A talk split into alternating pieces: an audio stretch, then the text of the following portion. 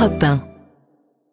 Mais d'abord l'édito international. Bonjour Vincent Hervouette. Bonjour. Vincent, à Gaza, les Israéliens auraient commencé à inonder les tunnels avec de l'eau de mer. Est-ce qu'ils ne risquent pas de noyer les otages avec leurs geôliers? Ben, il y a huit jours, l'armée a déployé une demi-douzaine de pompes en bord de mer près du camp de Shati à Gaza City. Elle n'a rien fait pour les cacher. Et hier, le Wall Street Journal a en effet obtenu confirmation que les Israéliens avaient commencé à s'en servir. Le journal américain précise que seule une partie des tunnels est visée. Noyer 500 km de corridors qui servent de geôle, d'arsenal, de dortoir et de salle de prière demanderait davantage que quelques pompes. Il faudrait un raz-de-marée, du temps et surtout beaucoup d'imagination. Le Wall Street Journal est un quotidien sérieux qui prétend avoir eu confirmation de son information de sources israéliennes. Mais aucun reporter n'est allé la vérifier sur le terrain. Et il n'y a pas plus menteur qu'un pays en guerre.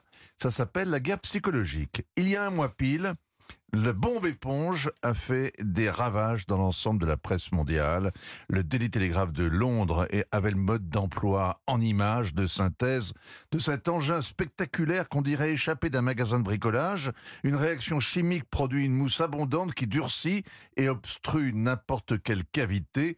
Une merveille digne de Merlin l'Enchanteur et de le roi Merlin. On attend depuis euh, la démonstration de cette arme fatale et on attendra de la voir pour y croire. Euh, Vous n'avez pas l'air de croire possible l'inondation du réseau de souterrains. Ben, si, parce que l'opération a déjà eu lieu. En 2015, à Rafah, les Israéliens ont inondé de petits tunnels creusés sous la frontière égyptienne et par lesquels passait la contrebande. Une opération ponctuelle et la destruction d'ouvrages mineurs. Rien à voir avec la neutralisation en pleine bataille du principal dispositif de l'ennemi, vaste comme le métro parisien. Les Américains d'ailleurs s'inquiètent déjà de l'impact environnemental. La nappe phréatique serait polluée par l'eau de mer, les fondations des immeubles encore debout fragilisées. Et surtout, Joe Biden s'inquiète pour les otages. Alors il a raison, il en reste 132 aux mains du Hamas, un seul otage a été délivré par la force, une caporale. C'était au tout début des opérations terrestres, il y a un mois et demi. Les survivants ne peuvent compter que sur les palabres, dont on ne sait évidemment rien et qui sont menées en ce moment par les Qataris. Yahya Sinwar et Mohamed Daif courent toujours. Salah n'a... Sahal, pardonnez-moi. Je vous en prie. Bah oui, l'armée israélienne, on dira plutôt, n'a pas trouvé le QG du Hamas qu'elle croyait enterré sous euh, l'hôpital Al-Shifa. La guerre, comme le journalisme, exige un peu de scepticisme et même davantage. La bataille de Gaza sera écrite quand elle sera terminée. Pour l'instant, on n'en connaît que des reflets trompeurs.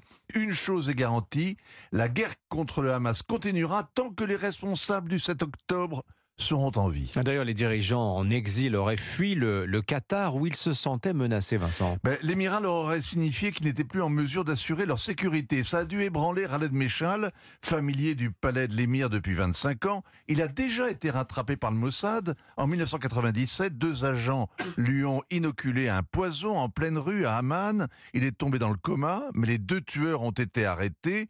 Leur passeport canadien n'a pas convaincu le roi Hussein qui a menacé de les pendre, séance tenante, si Benjamin Netanyahou ne lui envoyait pas illico l'antidote au poison et ne libérait pas en prime Sheikh Yassine, le fondateur du Hamas. Un quart de siècle après, Khaled Meshal a fait sa valise et éteint son portable. Il a disparu comme Ismaël Haniyeh, comme d'autres figures du Hamas en Turquie, et ils peuvent bien se cacher au fond d'une cave. Ce sont des morts qui marchent, comme les combattants à Gaza dans leur souterrain comme dans un tombeau. Signature européen Vincent Hervouette. Merci Vincent. 7h47.